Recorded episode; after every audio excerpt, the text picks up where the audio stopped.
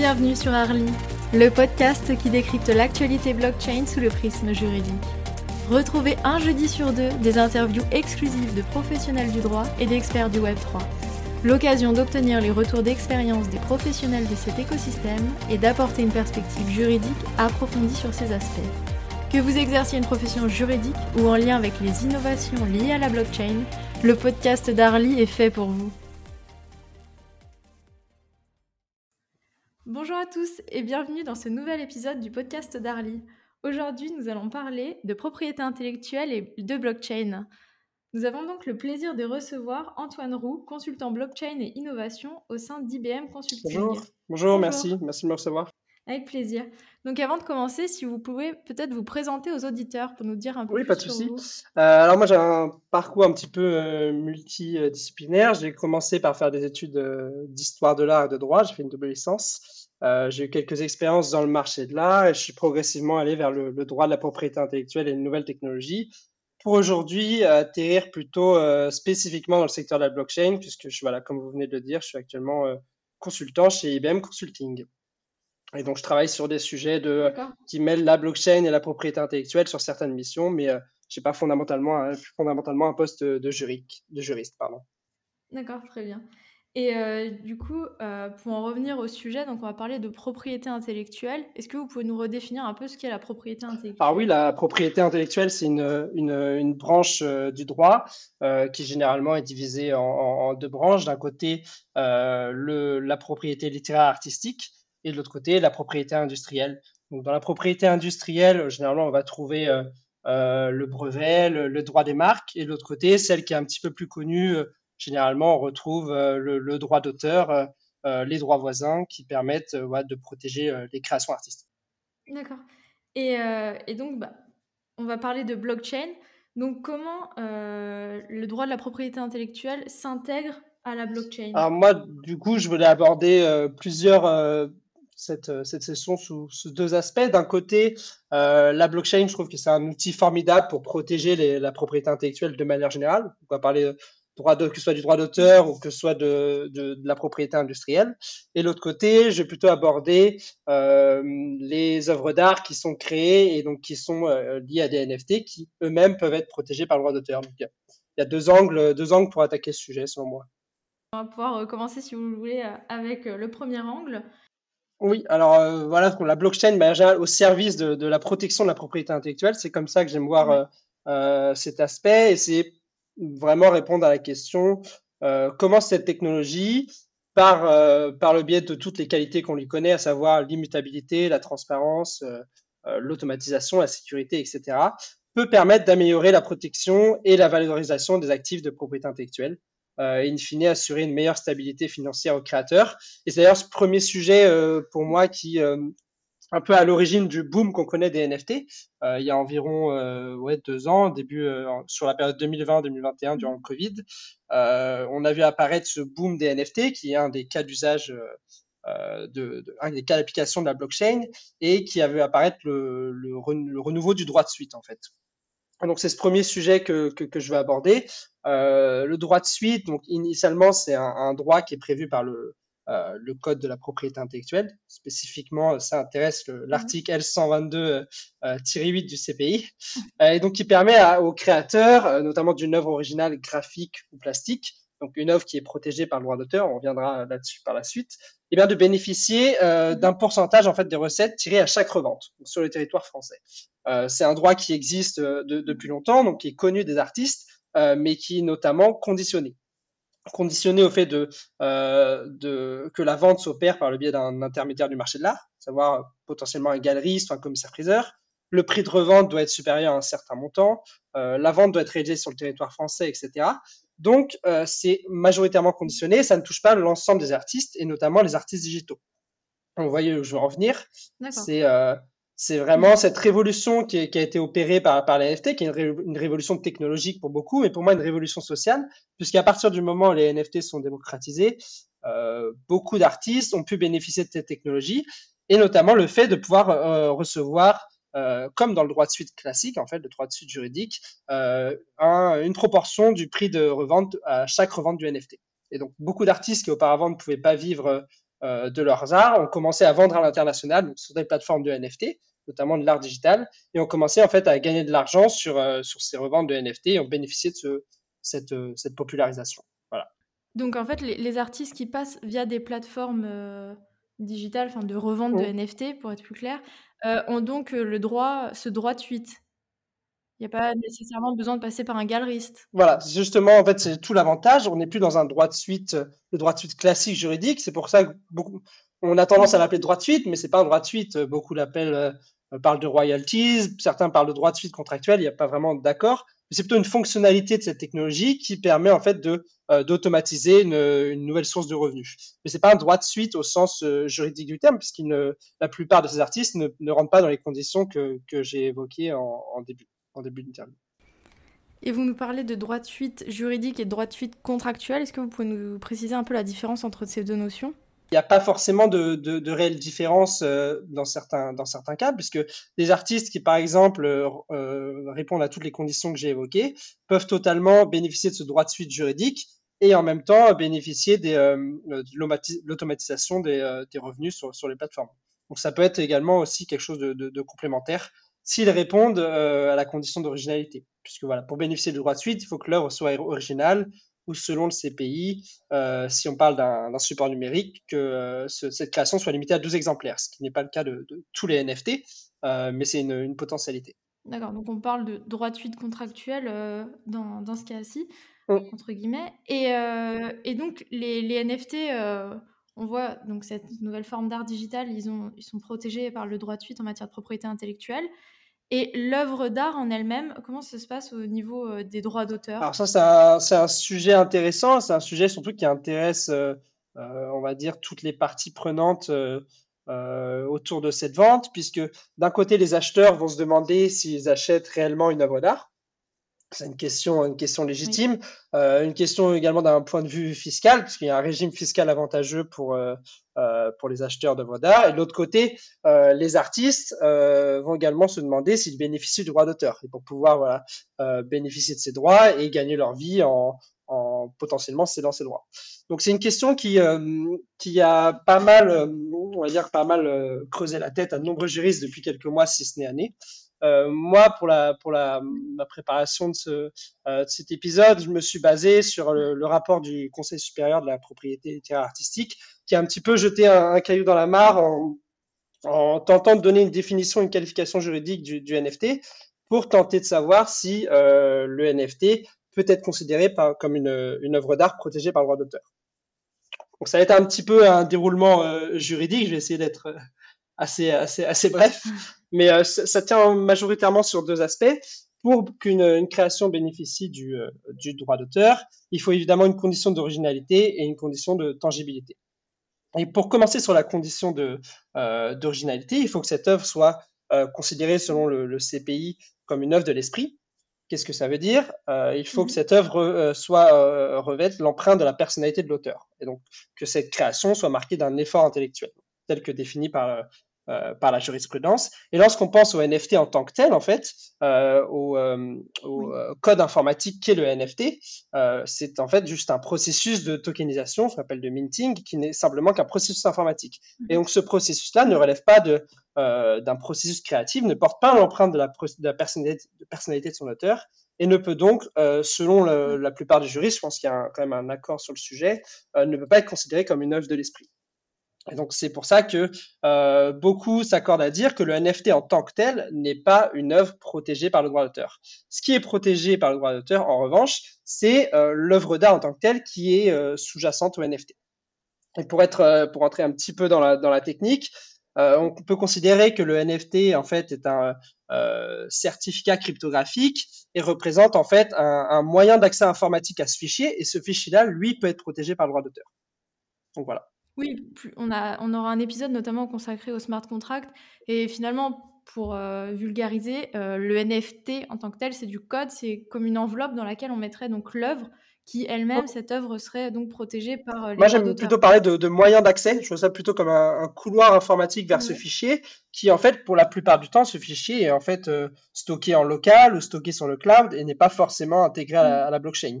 Il y a quelquefois des exceptions où des œuvres d'art sont totalement enregistré sur la blockchain, donc bit par bit, le document est enregistré sur la blockchain. Et là, on parle d'art on-chain, c'est un cours artistique proprement mhm. parler. Mais généralement, en fait, le NFT n'est juste qu'un certificat et un lien d'accès, donc il y a carrément un lien URL Internet qui permet d'accéder à, à, ce fichier-là. Et ce fichier-là, lui, s'il répond aux conditions d'originalité et aux conditions de tangibilité, à savoir être euh, stocké dans un fichier JPEG ou MP3, là, il pourra bénéficier du, de la protection mhm. du droit d'auteur. D'accord. Et justement, on parle d'œuvre de l'esprit dans l'une des conditions euh, pour le droit d'auteur. Donc, je fais l'ouverture avec tout ce qu'on entend au sujet des intelligences ah artificielles. Si on peut faire un petit point rapide. Ah ouais, c'est un autre. Bah, justement, souvent, c'est un peu les deux sujets à la mode euh, qui remettent un peu l'API à, la mode, on va dire. Euh, oui, en fait, là, il y a encore le, le, débat au niveau de l'intelligence artificielle, c'est de savoir si euh, euh, l'utilisation d'un processus informatique peut permettre de considérer que l'homme utilise cette, cette IA comme un outil ou vraiment euh, euh, utilise euh, ce, procédé pour y imprimer sa patte artistique, y imprimer son, effort intellectuel. Et en fait, tout dépend, je pense, du degré d'utilisation de l'intelligence artificielle. C'est quelque chose de totalement automatisé. Par exemple, si je remets un prompt je voudrais une œuvre d'art, euh, une photo, je mets une photo, j'aimerais bien qu'elle ressemble, je sais pas moi, à la Joconde. Euh, aux États-Unis notamment, il n'y a pas encore de jurisprudence en France. On considère que l'usage de prompt n'est pas suffisant pour témoigner de l'expression de la créativité de l'auteur. Et donc là, on a vu donc tout ce qui était relatif à, l'aspect artistique et à la propriété intellectuelle via la blockchain. si on s'intéresse maintenant à la blockchain au service donc de la propriété intellectuelle, euh, est-ce que les entreprises peuvent également utiliser euh, la propriété intellectuelle et la blockchain? Oui, tout à fait, pour, protéger, pour protéger leurs actifs. Donc, c'est les deux autres cas d'usage que, je voulais, euh, que je voulais aborder aujourd'hui. si on parle plutôt des, entreprises, c'est plutôt la tokenisation moi, qui m'intéresse. donc, la tokenisation, c'est le, le fait de représenter de manière numérique un actif, qu'il soit matériel ou immatériel, sous la forme d'un jeton un jeton token inscrit sur une blockchain. Euh, la tokenisation, ça touche pas mal de secteurs en ce moment. Euh, c'est un petit peu aussi un, cas d'usage qui est euh, à la mode parallèlement aux intelligences artificielles. juste là, je vois par exemple en ce moment, on, on est en train de, on est sur les dates de Vivatech. Il y a beaucoup d'entreprises de, de, et startups qui tokenisent des biens dans n'importe quel secteur, que ce soit dans l'immobilier, que ce soit dans le secteur du luxe, que ce soit euh, évidemment dans le marché de l'art. Et donc le principe même de tokenisation, il peut être appliqué également au secteur de la propriété intellectuelle. Et moi, sur cet épisode, je voulais aborder euh, le cas d'usage d'Ipui. Donc Ipui, c'est une entreprise euh, américaine avec une, filiale en France qui a récemment gagné le, prix de l'entreprise blockchain durant la Paris Blockchain Week. Et en gros, la promesse de cette, de cette entreprise, c'est de permettre aux entreprises d'augmenter de 10% leur retour sur investissement de leur portfolio IP concrètement, ils ont considéré qu'à l'heure actuelle, beaucoup d'entreprises investissent de l'argent euh, dans le département euh, recherche et développement, euh, déposent des brevets et ont du mal par la suite à valoriser et à récupérer un ROI sur, sur ces actifs, puisque ce sont des actifs incorporels par définition, ils sont peu liquides. Euh, euh, établir un contrat de cession de brevet, une licence d'exploitation commerciale, euh, c'est relativement chronophage, il y a beaucoup d'intermédiaires, c'est relativement coûteux. Et en fait, le fait de tokeniser ces actifs et donc de, les représenter sur une blockchain va pouvoir permettre de réaliser des transactions, d'automatiser certains aspects de la transaction, peut-être pas tous, et de pouvoir facilement, facilement commercialiser ces brevets tout avec tout un tas de, euh, de technologies derrière. Par exemple, ils ont également un, système assez intéressant qui mêle de l'intelligence artificielle. Donc, ce couple blockchain intelligence artificielle est relativement intéressant, puisque d'un côté, on peut utiliser l'IA pour euh, euh, déterminer la valeur de, de, son portfolio IP, et de l'autre côté, on peut tokeniser pour trouver différents acheteurs intéressés par cet actif. Ok, intéressant. Et et donc là, on, a, on voit que donc, les entreprises, euh, les artistes euh, peuvent utiliser donc, euh, la blockchain et avoir une, valorisation de la propriété intellectuelle. Vous me parliez aussi que ça permettait de renforcer la preuve de la création avec l'eurodatage. Oui, tout à fait. Bah, une de, pour moi, c'est un des, un des cas d'usage les plus intéressants de, de, de, la blockchain dans ce secteur-là puisqu'il euh, ça fait appel au, euh, au, principe même du registre de la blockchain, donc qui permet de redater des informations et de s'assurer de l'immutabilité de ces informations, c'est-à-dire qu'on va les enregistrer, les enregistrer à un instant T, on va être sûr que par la suite euh, elles ne vont pas être modifiées. Et ça, ça bénéficie, euh, selon moi, à l'amélioration de la valeur probatoire dans le, dans le secteur de la création. ça, c'est le dernier cas d'usage sur lequel je travaille plutôt personnellement chez, chez IBM, à savoir la solution Legid. Euh, Legid, c'est une plateforme qui a été lancée euh, en 2021 et qui permet en fait aux créateurs de, de redoter leur création sur une blockchain développée par, IBM, euh, d'avoir un certificat de redatage qui atteste qu'à un instant T, euh, cette personne, par exemple, euh, a écrit un roman et donc, à, cette cet instant T, cette roman, ce roman, ces informations autour de ce roman ont été enregistrées dans la blockchain. On sait que cette personne euh, en est l'auteur et on a accès au contenu de, cette création. Donc, d'un côté, on a une, preuve informatique et le, le, véritable avantage de cette technologie, c'est que la preuve informatique, en fait, elle va être couplée par une preuve juridique, à savoir un procès verbal euh, de constat de commissaire de justice, les anciens, les anciens huissiers, qui sont à l'origine de cette plateforme et qui permet en fait d'avoir un côté une preuve technologique et de l'autre côté euh, un PV de constat d'huissier, donc qui a une, une valeur probatoire euh, relativement élevée puisque c'est un acte authentique et ce qui permet de se prémunir de, de, de, de potentiels procès en, en contrefaçon voilà, en utilisant les, les, les, qualités de la blockchain. Est-ce que ça reprend pas un peu le principe de l'enveloppe bah, Justement, euh, justement c'est euh, c'est un petit peu leurs adversaires, on va dire, et je trouve que L'enveloppe solo est relativement également aussi intéressant puisqu'ils ont tendance à numériser leur process. Donc, on a tendance à un peu euh, supprimer ce, ce côté papier long et fastidieux. Mais je trouve que euh, la plus-value que, qu'apporte, euh, qu'apporte l'Égide, c'est vraiment cette collaboration avec les huissiers de justice et cette, et cette force probante qui est quand même, quand même supérieure. Parce que les huissiers de justice regardent finalement le contenu en amont Tout à fait. Pour, pour mieux comprendre. Ok, d'accord. Tout à fait. Alors que dans l'enveloppe solo, non. Voilà. Et en fait, dans ce, dans ce process-là, il y a également une, euh, un choix entre les deux services. Vous pouvez euh, avoir un niveau de protection complet sur le parcours créatif. Généralement, les artistes euh, s'intéressent aux produits finis, c'est-à-dire qu'ils vont faire, ils vont faire une enveloppe solo mmh. pour le, la fin du roman, ils vont peut-être faire un dépôt auprès de, auprès de la DGAP, donc euh, ils vont s'intéresser aux produits finis, alors qu'ici, on peut enregistrer toutes les étapes, par exemple d'un roman, chaque chapitre, je vais faire un dépôt, euh, euh, un enregistrement sur la blockchain, et à la fin, je vais bénéficier du, de ce procès verbal puisqu'il y a un coût relativement faible qui est de 15 euros par, euh, par euro d'attache. Et finalement, c'est accessible à bah, tous. C'est ça qui est intéressant, c'est que euh, que je sois euh, que je sois romancier, que je sois musicien, que je sois cinéaste, cette plateforme elle est vraiment fluide, facile d'utilisation et elle a tendance en fait à, à s'ouvrir à tous les publics puisque récemment un partenariat a été annoncé avec Uniquebase et Uniquebase c'est une startup qui permet de créer des doubles digitaux de produits de luxe. Et donc là, les commissaires de justice qui maintenant euh, euh, récupèrent les fonctions de, de commissaire-priseur judiciaire, vont pouvoir créer des NFT qui seront associés aux, aux produits vendus lors, de, lors des enchères. C'est vraiment une plateforme qui est assez ouverte à l'innovation et qui bénéficie également de, de cette force morale et juridique qu'on qu prête aux, commissaires, commissaires de justice. D'accord. Euh, très bien. Euh, merci de nous avoir fait découvrir euh, cette plateforme. Et donc, pour revenir à l'aspect réglementaire sur tout ce qui va être propriété intellectuelle liée à la blockchain, est-ce que vous, le, le, droit se base sur des textes, code de propriété intellectuelle comme on l'utilise de manière commune ou bien est-ce qu'il y a des textes qui ont été créés spécifiquement euh, pour cet écosystème? Alors non, d'un point de vue d'un point de vue de l'API, non, il n'y a pas de, d'évolution euh, du CPI et euh, moi d'un point de vue personnel, je ne pense pas qu'il y ait réellement besoin de d'évolution des textes de loi parce qu'on irait potentiellement vers une inflation législative qui ne prévoit pas encore les différents cas d'usage on est vraiment au début de la technologie et je pense que les, les cas d'usage euh, ont plutôt tendance à être régulés de manière sectorielle. Par exemple, euh, ce serait relativement euh, ridicule, selon moi, hein, de, de, réguler des, des, NFT qui vont mmh. tokeniser l'immobilier, des NFT euh, qui vont tokeniser les, qui vont représenter les parts d'action et des NFT qui vont représenter une œuvre d'art. Donc, je pense que les, les différents secteurs et différentes branches du droit vont adopter progressivement cette technologie. Mais euh, du point de vue de la propriété littéraire artistique, je ne pense pas qu'il y ait euh, réellement de, problème. Il y a plutôt un problème de définition, peut-être de, qualification, de faire entrer le NFT euh, dans, certaines, cases, mais pas forcément besoin de, changer les textes de loi. Donc on parlait également donc en matière de propriété intellectuelle des cas d'usage en entreprise. On a vu l'eurodatage, c'est également utilisé par certains professionnels du droit, les notaires euh, l'utilisent.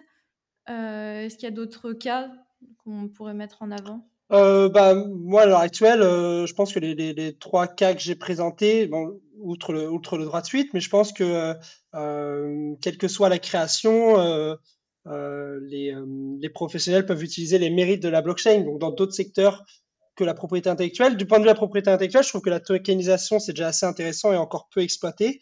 Euh, mais le simple fait de redater des actifs euh, d'un portfolio IP, il faut savoir que les entreprises ont quand même euh, des portfolios IP relativement développés et souvent sont stockés sur des, bases de données classiques qui sont ouvertes à, différentes failles de sécurité. Et bénéficier, selon moi, des avantages de, la blockchain permettrait de, réduire les coûts, mais surtout de, peut-être d'améliorer la la gestion de leur, base de données IP, d'avoir une meilleure visibilité sur leur, leur, portfolio et par la suite de, de, de le valoriser.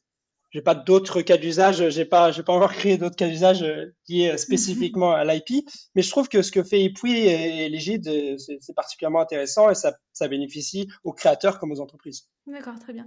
Et je me permets de revenir sur euh, le cas des droits d'auteur liés au mmh. NFT par exemple, au NFT artistique, comment est déterminée euh, la personne à qui appartient euh, les droits d'auteur? Que je pense que dans le code, on peut les, transférer. Donc, comment est-ce que c'est réglé? Bah, C'est justement ce qui est assez intéressant et ce qui, euh, ce qui doit être mis en lumière, selon moi, pour, pour les acheteurs, parce qu'à l'heure actuelle, si ce n'est pas précisé dans le, dans le smart contract, dans les CGV de la plateforme, l'acheteur d'un NFT, in fine, n'achète que potentiellement un certificat d'authenticité, comme je disais tout à l'heure, un lien vers ce NFT, mais il ne se voit pas transférer la propriété corporelle de l'œuvre, le fichier numérique, ni le transfert de la propriété incorporelle, donc les droits patrimoniaux, le droit de reproduction, le droit de représentation, le droit d'adaptation. Et donc ces droits-là, s'ils ne sont pas cédés dans le smart contract, euh, s'ils ne respectent pas le formalisme propre euh, euh à ces contrats-là, eh bien l'acheteur d'un NFT n'a pas vraiment le droit de, de l'utiliser en dehors d'un utiliser l'image en dehors d'un cadre privé. Par exemple, aux États-Unis, je sais que sur les, euh, je crois que sur les Board Apes, donc cette fameuse collection de NFT, lorsqu'on achète un Board Apes, on achète également les droits d'IP. Et donc c'est pour ça qu'on a vu proliférer des, gens qui lançaient des t-shirts, euh, qui ont même ouvert des restaurants, qui voulaient faire des films sur ces euh, sur le singe qu'ils avaient acheté, mais en, en droit français, si il n'y a pas de mention de ce transfert de droit, et eh bien en fait l'acheteur d'un NFT euh, n'achète qu'un certificat d'authenticité. D'accord, très bien. S'il y, avait une chose à retenir de, cet épisode, pour moi, c'est de faire attention euh, lorsqu'on achète un NFT. Déjà, qu'est-ce qu'on achète? Et donc, euh, s'intéresser à la qualification peut-être juridique, mais du moins le, contenu du NFT et à qui on l'achète. Parce qu'on peut très bien acheter une œuvre d'art qui soit euh, qui soit euh, original, mais qui n'a pas été vendu par une personne qui possédait les droits. donc là aussi, on est dans un, acte de contrefaçon. Et justement, la réponse, qu'est-ce qu'on achète? Est-ce qu'il y a une traduction, entre guillemets, en langage euh, courant, ou est-ce qu'il faut comprendre le code, le NFT Je n'irai pas jusqu'à comprendre le, code, mais si on revient au Conseil supérieur, à ce rapport du, Conseil supérieur de la propriété littéraire artistique, ils, sont, ils sont accordés sur une définition donc, je suis désolé, c'est encore un peu, du droit, mais après, on ira plutôt vers la pratique. La définition finale serait de considérer le NFT comme un titre de droit. C'est-à-dire un, bien meuble incorporel qui correspondrait à, un titre de propriété sur le token et auquel on peut associer certains droits. Et pour moi, c'est une, définition relativement large qui est, euh, euh euh, peut-être favorisée à l'instant T puisqu'elle permet d'envisager différents cas d'usage. Donc, je peux euh, lier des droits sur un, euh, associer des droits sur une œuvre d'art, associer des droits sur une portion d'immeuble, associer des droits sur euh, une action, etc. Mhm. À l'heure actuelle, moi, ce, ce, que je, ce que je, je peux envisager lorsque j'achète un NFT, c'est que j'achète un certificat d'authenticité. Donc, si j'achète un NFT qui est lié à une œuvre d'art digitale, c'est surtout un certificat d'authenticité qui mène à cette œuvre d'art-là. Mais cette œuvre d'art-là, vu qu'elle est relativement accessible sur Internet, euh, si ce n'est pas mentionné, je ne vais pas posséder le, fichier numérique en tant que tel. ça dépendra vraiment en fait du, vendeur, de, des conditions de vente de la plateforme. C'est vraiment assez modulable et je pense qu'il n'y a pas de, euh, de, de, définition pratique euh, qui englobe toutes ces, toutes ces, tous ces cas d'usage.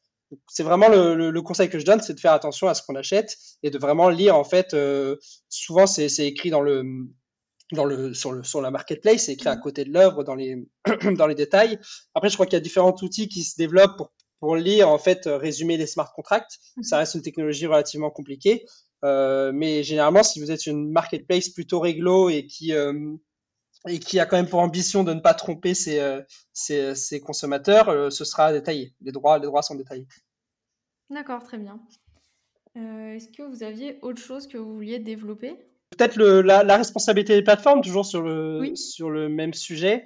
Euh, là aussi, c'est une, une, autre problématique puisque euh, le, l'acheteur qui se considère trompé, lui, pourra directement euh, engager une procédure contre le, contre le vendeur pour, sur la base de la tromperie, mmh faire valoir son droit d'interprétation plusieurs options euh, en droit de la, en droit de la pays, en droit de la consommation. Mais le, l'artiste qui euh, voit une de ses œuvres euh, vendue sans son accord sur une marketplace, mhm. pour ne pas la citer, par exemple OpenSea, la plupart du temps, ce sont des, des marketplaces étrangères. Les plus connus sont étrangères. On tend à voir apparaître des marketplaces européennes, ce qui est relativement intéressant. Mais du point de vue du droit international, euh, il est relativement en fait euh, euh, compliqué de contraindre ces, ces marketplaces à respecter le, le droit d'auteur français. d'un point de vue franco-français, mais d'un point de vue européen, on doit s'essayer un exercice de qualification pour ensuite savoir quelles sont les règles que devront appliquer ces, ces plateformes. Depuis la, la, directive de 2019 sur le, le droit d'auteur dans le marché unique, on pourrait potentiellement considérer ces plateformes comme des fournisseurs de services de partage de contenu en ligne. C'est très juridique, mais euh, je pense qu'il n'y a pas encore de jurisprudence à ma connaissance sur, euh, euh, en France sur ce sujet-là. Mais généralement, ces marketplaces-là, elles sont, comme je, comme l'indique, des marketplaces, donc elles ont pour ambition de vendre des œuvres d'art, mais elles ont également pour ambition de donner accès au contenu protégé. C'est-à-dire qu'elles vont avoir un effort de curation, elles vont organiser des expositions, etc. Donc on pourrait penser qu'elles tombent dans cette catégorie-là. Mhm. Cette catégorie d'acteurs, euh, ils ont pour euh, obligation de, euh, ils sont responsables en fait de la mise à disposition par les utilisateurs des contenus protégés. Donc, à moins de démontrer avoir fourni euh, les meilleurs efforts pour obtenir une autorisation auprès du, des détenteurs des droits, ils vont devoir garantir l'indisponibilité des contenus illicites. Donc, si par exemple, moi, je vois que mon euh, œuvre a été euh, vendue sans mon accord sur cette plateforme, je vais pouvoir aller le notifier sur cette plateforme et elle aura l'obligation, normalement, si elle respecte le droit, euh, de supprimer ce contenu, donc ce qu'appelle le notice and take down, mais elle va également devoir, et c'est là l'innovation, empêcher euh, un nouveau téléchargement de ce contenu. Parce que potentiellement, euh, le contenu pourra être supprimé pendant 30 jours et une autre personne va pouvoir vouloir le, le, remettre à la vente. Et l'innovation est que la plateforme devra désormais empêcher ce, ce nouveau téléversement. Donc on parlerait de notice and take down and stay down. Donc voilà, ça c'est une, des, euh, des potentialités qui s'offrent aux, aux, artistes qui voient leur, leurs œuvres contrefaites ou vendues sur un accord. Et puis d'un autre côté, on a également le, euh, euh, l'aspect territorial, puisque ces plateformes sont souvent des, plateformes étrangères, euh, mais il, y reste des solutions aux, artistes français quand même. On n'est pas dans une zone de non-droit, comme on a tendance à le dire. On n'est pas dans un Far West juridique. Euh, et le, le critère d'accessibilité marche relativement bien en, en, matière de contrefaçon. Donc, si le site est accessible en France, si les CGV sont écrites en français, si on peut payer en euros, normalement, le, en matière de contrefaçon, depuis la, jurisprudence euh, Mediatek, euh, on doit pouvoir, euh, on doit pouvoir saisir la, juridiction française. Et en matière de droit de la consommation, c'est également une autre option. Euh, la juridiction saisie peut être la juridiction française, puisque c'est celle où est domicilié le, consommateur. Il y a quand même des pistes. On n'est pas dans une zone de droit. Il y a quand même des des, euh, des, pistes pour pouvoir euh, faire respecter le droit. Après, c'est quand même des, des, plateformes relativement puissantes. OpenSea, avant d'engager une bataille judiciaire contre des entreprises avec des armadas d'avocats, je vous conseille quand même de regarder les, ce que vous achetez dans un premier temps et, et voilà, de faire attention au contenu des NFT et peut-être d'un point de vue peut-être plus patriotique, euh, aller sur des plateformes européennes ou du moins françaises qui ont, euh, qui ont peut-être tendance à, à, plus se développer. D'accord, très bien. Euh, eh bien, je vous remercie euh, de nous avoir fait part euh, donc de ce point de vue en matière de propriété intellectuelle et de blockchain. Bah, merci à vous. Merci d'avoir abordé donc les différents points et à bientôt peut-être. À bah, bientôt, j'espère. Merci beaucoup.